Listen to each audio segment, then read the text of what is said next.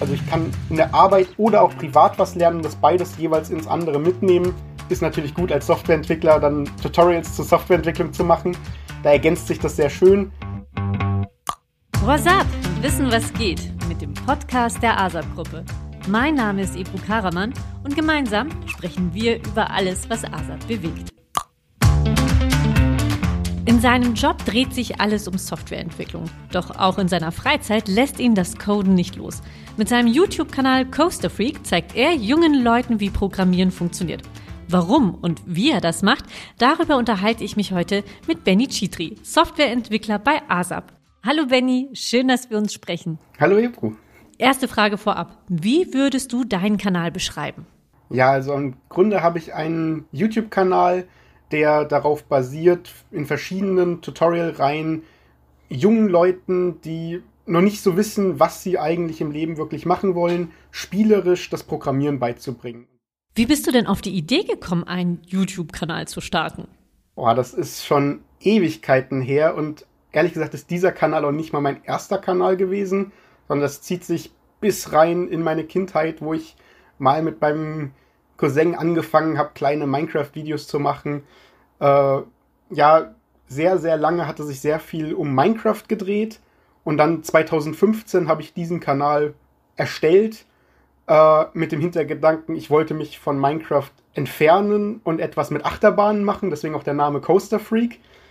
Äh, aber ich bin sehr schnell dann wieder zu Minecraft zurückgefallen und irgendwann ähm, haben mir halt sehr viele Freunde immer so gesagt, hier, du kannst ja voll gut programmieren, willst du nicht irgendwie mal uns zeigen, wie das so geht? Und dann habe ich 2017 oder 2018 müsste es gewesen sein, meine erste Tutorial-Reihe im Bereich Minecraft gemacht, Minecraft-Plugins programmieren. Und die ist auch relativ gut angekommen, aber das äh, Klientel war einfach noch zu wenig. Also es gibt sehr, sehr wenig Leute, die für Minecraft speziell programmieren wollten. Und 2016 kam dann eben Discord raus und plötzlich war das der große Hype und alle wollten was von Discord. Und dann hieß es auch irgendwann wieder, hier Benny, du machst doch da die Bots, du kannst doch voll gut programmieren. Willst du da nicht mal eine neue Tutorial-Reihe machen? Und zu dem Zeitpunkt war ich gerade im ersten Semester meines Studiums, hatte sehr viel Zeit und ähm, habe mir dann gedacht, ja, warum eigentlich nicht? Und habe dann eben meine erste Java-Tutorial-Reihe gestartet. Da habe ich auch relativ gut durchgezogen. Mit, ich glaube, fast 30 Folgen sind es inzwischen geworden. Äh, aber war jetzt nie so irgendwie, dass das so durch die Decke geschossen ist. Und dann dachte ich mir auch so irgendwann, okay, hat es jetzt dann doch nicht so gebracht. Habe ich vielleicht 300 Leute irgendwie glücklich gemacht, aber jetzt passiert nichts mehr. Und dann hat es ein, ziemlich genau ein Jahr nachdem das erste Video davon veröffentlicht wurde, hat es eine Art Schlag getan und die Zuschauerzahlen sind in die Höhe geschossen beim ersten Video und es kamen immer neue Leute. Ja, und so habe ich dann angefangen, weitere Reihen zu äh, entwerfen und zu planen. Und inzwischen bin ich bei der im Grunde vierten Reihe, die ich mache, auch wenn es eigentlich eine Neuauflage ist. Und zwar dreht sich gerade um Python, äh, wie man mit Python eben Discord-Bots macht. Und das halt eben jetzt die Nummer zwei. Was sind denn so die ersten Schritte, wenn man einen Kanal eröffnen möchte? Du hast gesagt, dein erster Kanal war mit einem Cousin zusammen und ihr habt was zu Minecraft gemacht. Also, wie geht man sowas an, wenn man sich überlegt, okay, ich möchte jetzt einen YouTube-Kanal eröffnen? Das kommt natürlich immer darauf an, was man damit erreichen will und äh, wie sich dann entwickelt. Also bei mir war es einfach raus, wir hatten Spaß an unserem Spiel und wollten einfach anderen das zeigen und haben dann einfach gesagt, komm, wir machen jetzt mal so einen Kanal und laden da lustige Videos hoch. Äh, heutzutage würde ich sagen, okay, es wäre vielleicht besser gewesen, hätte ich mich von Anfang an hingesetzt und hätte mir eine klare Idee gemacht, was ich machen will, um das Ganze von Anfang an direkt professionell aufzubauen. Aber sowas kommt natürlich auch mit dem Alter. Also beim ersten Kanal war ich wahrscheinlich jünger, als YouTube heutzutage überhaupt erlauben würde. Ähm, und dementsprechend sind das natürlich dann andere Blickwinkel. Also wenn man noch jung ist, dann macht man meistens eher was Unüberlegtes, Spontanes. Und das ist auch überhaupt nicht falsch bei YouTube, weil bei YouTube kann man sich eben einfach selbst ausdrücken und Spaß haben.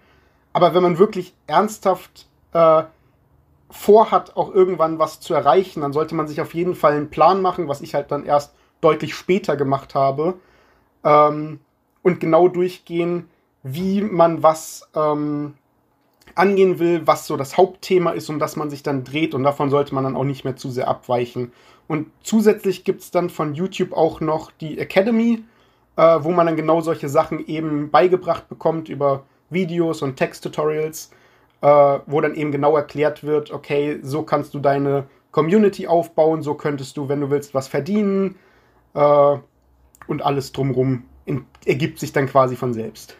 Am Anfang hast du gesagt, naja, haben sich so die Followerzahlen ja in Grenzen gehalten und dann kam auf einmal der große Schlag. Vor welchen Herausforderungen standst du denn noch als neuer YouTuber? Also erstmal muss man natürlich herausfinden, was einem denn jetzt Spaß macht oder was man überhaupt machen will und gleichzeitig die Motivation zu halten, weil vor allen Dingen am Anfang ist es so, äh, man verdient keinen Cent, weil man dafür spezielle Hürden erst erreichen muss. Äh, man hat sehr wenig Zuschauerzahlen, weil neue Kanäle erstmal nicht so viel vorgeschlagen werden. Und dementsprechend hat man immer sehr viele Probleme mit der Motivation weiterzumachen. Und ich kenne Leute, die immer wieder abgebrochen haben und heute leider immer noch keine Aufrufe deswegen haben, weil sie es quasi nicht durchgezogen haben, was sie erreichen wollten. Äh, und da ist quasi so, man muss auf jeden Fall schauen, dass man die Motivation, egal was ist, zumindest teilweise beibehält. Also ich sag selber, ich äh, lade ja auch nur hoch, wann ich Lust habe. Das ist auch heute wahrscheinlich noch ein bisschen mein Problem, weil dadurch schwanken die Zuschauerzahlen sehr stark, wenn ich mal längere Zeitraum keine Videos mehr mache. Äh, aber man sollte halt für sich selbst das entscheiden und jetzt auch nicht sagen, okay, YouTube steht über allem, ich tue jetzt 100% meiner Freizeit nur in YouTube investieren, äh, sondern man muss selber für sich abwägen, okay, wie viele Videos muss ich wann machen, äh, damit meine Zuschauer bleiben und beide Seiten quasi die Motivation haben, mehr Videos zu produzieren oder zu schauen. Deine Freunde haben dich ja auch motiviert und gesagt, Benjamin, ähm, das ist wirklich gut, bitte mach das weiter und vor allem dich auch so ein Stück weit in das Genre Tutorial ja auch gedrängt. Aber warum hast du dich persönlich für das Genre Tutorials entschieden? Es gibt ja viele verschiedene YouTube-Kanäle. Das ist eigentlich so eine der wichtigsten Fragen, die ich mir bis heute selber stelle. Äh, weil ich habe damals immer gesagt, ich kann überhaupt nicht erklären. Für mich persönlich kam es immer so rüber, äh, wenn ich jemand versucht habe, was zu erklären, dass ich immer irgendwas ausgelassen habe oder was vergessen hatte und es alles nicht so ganz geklappt hat. Aber gleichzeitig habe ich von den anderen Leuten immer genau das Gegenteil gehört, dass ich super gut erklären kann und dass das alles gar nicht stimmt, was ich mir da selber einrede. Ich glaube, das ist halt ein bisschen das Problem, dass ich so ein bisschen perfektionistisch bin und alles gerne perfekt haben würde dann. Im Grunde war es nie meine eigene freie Entscheidung, sondern das war dann immer so, hey, du kannst voll gut erklären, mach doch mal. Aber irgendwann hat mich das halt selber auch so gepackt. So dieses, okay, anscheinend habe ich mich selber falsch eingeschätzt. Ich kann ja Leuten wirklich was erklären und ich habe ja die Knowledge dazu, Leuten das beizubringen, weil ich so viel Erfahrung über die Jahre gesammelt habe. Warum mache ich es dann eigentlich nicht? Und so bin ich dann quasi immer tiefer in das Genre Tutorials reingerutscht. Hab dazwischen auch immer mal wieder andere Videos gemacht, aber die sind überhaupt nicht angekommen und dann habe ich mir gedacht, okay, dann bleibe ich halt bei den Tutorials. Hast du da auch direktes Feedback von deiner Community bekommen? Also beispielsweise, dass einer in seinem Kommentar geschrieben hat, oh danke äh, Benny, dank dir ähm, habe ich das jetzt voll gecheckt. Ich habe ja zusätzlich noch einen Discord, der quasi auch unsere Community repräsentiert, wo es dann auch eben um Coding geht. Ähm, und da ist es so, dass ich quasi noch bevor das Video überhaupt hochgeladen ist, immer schon Feedback bekomme. Also es gibt teilweise Funktionen, dass die Leute mich unterstützen können und dafür dann früher die Videos gucken können. Äh, und das wird interessanterweise sogar viel genutzt. Und ähm, so bekomme ich quasi sofort, nachdem das Video hochgeladen wurde, Feedback von allen möglichen Leuten, äh, wie sie das Video fanden. Und die Leute warten ja Ewigkeiten schon auf dieses Video. Das heißt, die gucken das auch sofort und dann teilweise mehrfach, äh, um das zu verstehen. Meistens dann auch wirklich einmal einfach nur so, um es gesehen zu haben und danach erst, äh, um es selber nachzuprogrammieren. Und da bekomme ich dann sofort Feedback, ob ich jetzt alles gut gemacht habe, ob ich irgendwo was falsch erklärt habe oder so, weil bei mir in der Community sind auch sehr viele, die selber auch Ahnung von diesen Themen haben und einfach dann nur, um mich zu unterstützen, quasi das gucken. Und diese Leute helfen mir dann quasi selber auch zu sehen, okay, hier hätte ich es jetzt noch ein bisschen besser machen können. Äh, da hätte man das zwei Zeilen kürzer schreiben können. Und das ist für mich dann immer so die Motivation, okay, beim nächsten Mal schaffe ich das noch ein bisschen besser. Ja, so habe ich dann auch direkt das Feedback von Community, von verschiedenen Helfern und allen möglichen. Ist für dich Discord dann auch so eine Art Gradmesser, also dass du daraufhin entscheidest, okay, das kommt gut an, daraus mache ich jetzt auch ein YouTube-Video? Ja, natürlich. Also äh, wir haben auf unserem Discord jetzt inzwischen 2700 Mitglieder und sind noch offiziell verpartnert. Äh, das heißt, man kann uns auch in der offiziellen Suche finden von Discord. Und da haben wir einen speziellen Vorschlägekanal, wo die Leute auch regelmäßig dann eben reinschreiben, was sie gern an neuen Videoideen hätten oder was ihnen noch fehlt, was ihnen gefallen hat. Und so kriege ich quasi dadurch dann auch direkt dieses Feedback, was die Leute sehen wollen, was ihnen gut gefallen hat, was ihnen schlecht gefallen hat. Und äh, das hilft mir dann quasi in meinen Entscheidungen weiter, neue Reihen zu finden. Also ich habe dann zum Beispiel über Microsoft To Do eine Riesenliste an Videoideen, die schneller wächst, als ich überhaupt Videos drehen könnte, zu neuen Themen. Also die Themen würden mir da niemals ausgehen. Jetzt bist du ja schon ein etwas erfahrenerer YouTuber. Was braucht es denn am Anfang wirklich und was kann man sich auch sparen? Erstmal sollte man sich auf keinen Fall als Ziel setzen, ich will jetzt super viel Geld mit YouTube verdienen, weil das funktioniert vor allen Dingen am Anfang gar nicht. Da habe ich ja vorhin schon erzählt, da gibt es spezielle Hürden. Ich glaube, inzwischen wären es sogar 10.000 Abonnenten. Da habe ich das Glück, ich bin ja eigentlich noch drunter, aber ich hatte das früher eben schon freigeschalten, als es nur 1000 Abonnenten waren. Und bis man das erreicht hat, dauert es sowieso, wenn man nicht gerade Glück hat, Ewigkeiten. Das heißt, ums große Geld sollte man eh nicht gucken. Und selbst ich mit meinen 5000 Abonnenten verdiene jetzt auch nicht so viel. Man sollte auf jeden Fall gucken, dass man Spaß hat, dass es die Themen einen auch interessieren, weil wenn es langweilig wird, dann hat man natürlich auch keine Motivation mehr, die äh, Videos weiterzudrehen. Und ja, ich glaube, das größte Problem oder was man am Anfang braucht, ist wirklich diese Motivation. Das ist so das Kernding bei YouTube wenn man keine Motivation hat, dann bringt es eigentlich überhaupt nichts. Und dann äh, wird der Kanal sowieso wieder untergehen. Das heißt, man muss sich wirklich an diese Motivation klammern und irgendwas machen, was einem wirklich Spaß macht. Und da ist man ja eigentlich total frei. Motivation ist das eine, aber es braucht natürlich auch Disziplin, um regelmäßig auch Videos hochladen zu können. Wie organisierst du dich da? Bei mir ist das so ein bisschen la-la mit der Organisation. Ich, ich sage halt immer, wenn ich die Zeit dazu finde, dann mache ich's. Aber äh, es wäre natürlich besser, wenn ich das auch regelmäßig hochladen würde, um meine ja, Follower im Grunde nicht zu enttäuschen. Aber da bin ich ganz froh drum, dass wir eben noch diesen ganzen Discord haben, wo denen auch so geholfen wird. Also, dass sie sich quasi nicht immer auf die Videos verlassen müssen, die als nächstes kommen. Da sollte man dann gucken, wenn man noch nebenbei ein Backup hat, wo die ganze Community ist, dann ist es, glaube ich, nicht so wichtig, regelmäßig Videos zu machen, wenn man das allerdings nicht hat, dann sollte man auf jeden Fall schauen, dass man sich einen ordentlichen Plan macht, wann man wie aufnimmt und wie man das schneidet, äh, um regelmäßig die Videos eben hochzuladen. Man kann ja bei YouTube selber dann auch äh, die Videos im Voraus alle produzieren und hochladen. Also selbst wenn man im Urlaub ist, kann man sagen, okay, an dem Tag kommt ein Video, an dem Tag kommt ein Video, an dem Tag kommt ein Video, äh, so dass man dann in der Zeit eigentlich nichts machen muss, weil man alles schon im Voraus gemacht hat und kann ja trotzdem dann in Echtzeit auf die äh, Kommentare reagieren. Ja, diese Funktion sollte man auf jeden Fall auch nutzen, um dann regelmäßig die Videos eben zu veröffentlichen. Mit Regelmäßigkeit meinst du da irgendwie zum Beispiel, es würde reichen einmal im Monat oder sprechen wir von alle zwei Wochen oder wöchentlich sogar? Ja, das kommt ganz auf die Größe beziehungsweise auf auf das Video an, was man denn produzieren will. Also zum Beispiel, wenn man sich anguckt, in Deutschland einer der bekanntesten YouTuber ist Julian Bam gewesen oder immer noch. Und der hat auf seinem Hauptkanal nur alle zwei, drei Monate ein Video hochgeladen und trotzdem ist er damit einer der berühmtesten deutschen YouTuber überhaupt geworden, weil diese Videos einfach sehr, sehr qualitativ hochwertig sind und die äh, Zuschauer dann quasi das auch sehen und merken, okay, das dauert halt sehr, sehr lange, bis so ein Video fertig ist. Wenn Let's Player äh, Spiele spielen und äh, das gerade am besten ein neues Spiel ist und die Leute gucken wollen, okay, soll ich mir das kaufen, soll ich es mir nicht kaufen, ist das interessant.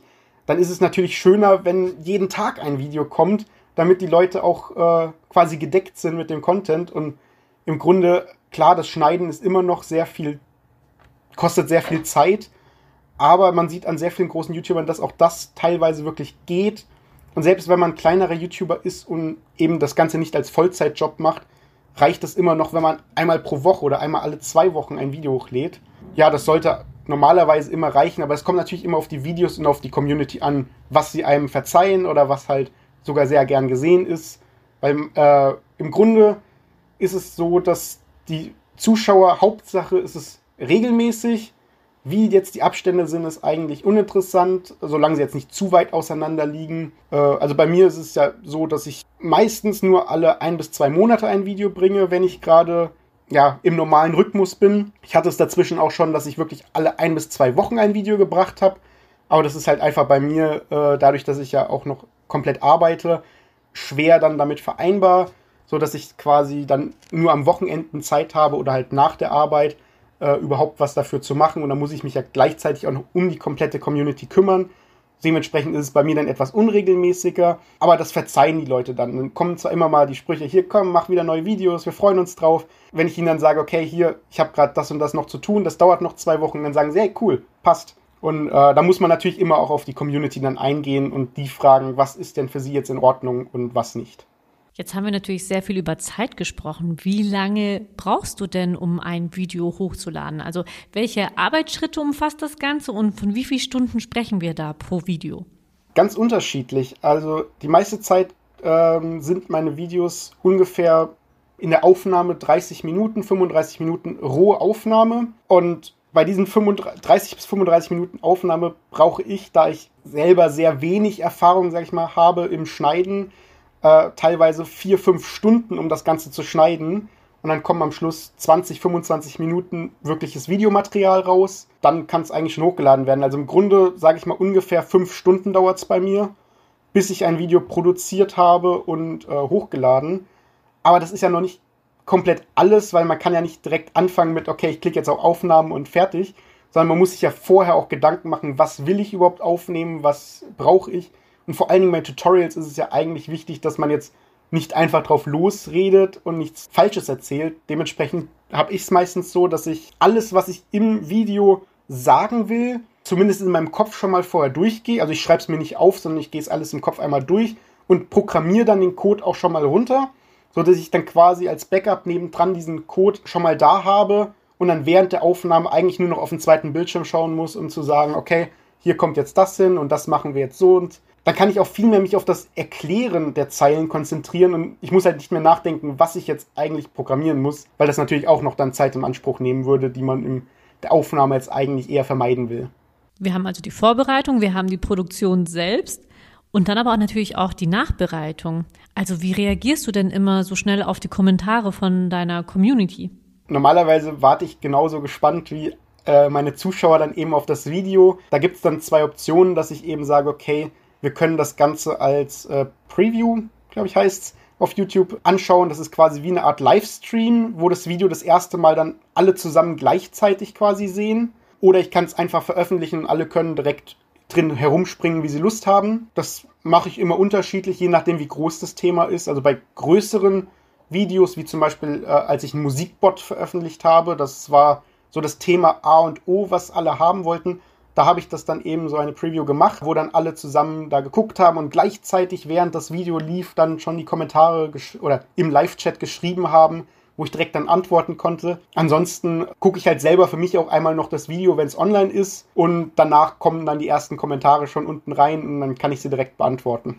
Wie vereinbarst du das YouTuben mit deinem Job bei ASAP? Ist ja doch eine zeitintensive Geschichte. Genau, also das ist eben so der Punkt, wo es bei mir persönlich eher ein bisschen schwieriger ist. Also ich gucke meistens, dass ich eben nach der Arbeit abends, wo ich eh noch am PC dann bin, an meinem privaten, dass ich mich da um die Community selber kümmere, weil das ist auch sehr viel, was dazugehört, dass man sich eben immer um die Community kümmert. Also Kommentare beantworten oder bei mir halt eben im Discord dann auf Fragen antworten. Und ansonsten schaue ich, dass ich Videos aufnehmen immer aufs Wochenende schiebe oder wenn ich eben frei habe dass ich da wirklich dann die Zeit nehmen kann und nicht unter irgendwelchen Zeitdruck stehe mit, oh, ich muss jetzt wieder schlafen, weil am nächsten Tag ist wieder Arbeit. Deswegen versuche ich das immer quasi komplett getrennt aufs Wochenende zu legen, wo ich eben komplett neutral bin und mich dann nur auf das YouTube konzentrieren kann, sodass ich dann quasi beim Aufnehmen selber eine komplette Trennung habe. Allerdings beim mit der Community interagieren ist natürlich das jeden Tag das geht auch nach der Arbeit, das ist überhaupt kein Problem. Das geht auch in der Mittagspause mal am Handy dann. Ja, das geht eigentlich ziemlich gut dadurch, dass alles ja online über die ganzen Social Media Plattformen digital läuft, am Handy, am PC und überall. Gibt es trotzdem Bereiche, in denen du merkst, das YouTube oder die Themen beeinflussen deine Arbeit und umgekehrt holst du dir auch Inspiration aus deiner täglichen Arbeit für deine YouTube-Videos? Ja, auf jeden Fall. Also äh, Vor der Ausbildung konnte ich zum Beispiel überhaupt kein Python. Und es hat erst in der Ausbildung angefangen, weil wir da an verschiedenen Stellen mal Python benutzt haben, dass ich mich mit dem Thema beschäftigt habe und dann gemerkt habe, hey cool, da kann man eigentlich voll gut mit Discord-Bots schreiben. Und ich glaube, ich habe drei Wochen zu dem Zeitpunkt Python gemacht, als ich mein erstes Tutorial für Python aufgenommen habe.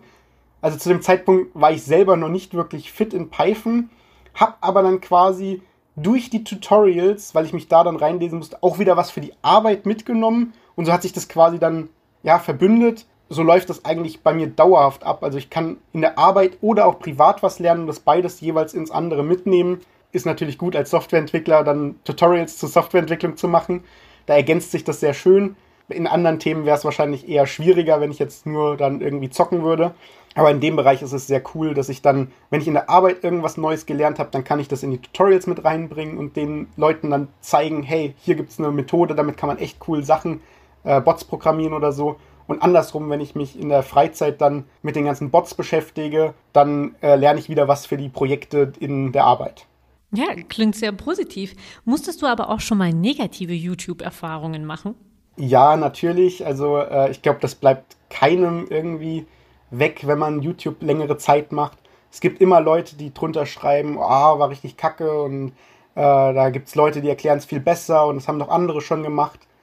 Aber ich muss sagen, bei mir im Großen und Ganzen ist es wirklich überwiegend positiv. Ich habe da eine sehr coole Community Gut, das meiste Negative wird heutzutage sowieso von YouTube direkt schon rausgefiltert, dass man es gar nicht mehr so mitbekommt. Aber natürlich finden die Leute immer Wege. Zum Beispiel in den Livestreams, wenn man live irgendwas programmiert oder so, da ist es so, dass zwar die Zuschauer nicht alles sehen, aber der, der streamt und die Moderatoren sehen alle Nachrichten, die reingeschrieben werden, auch wenn sie komplett böse sind.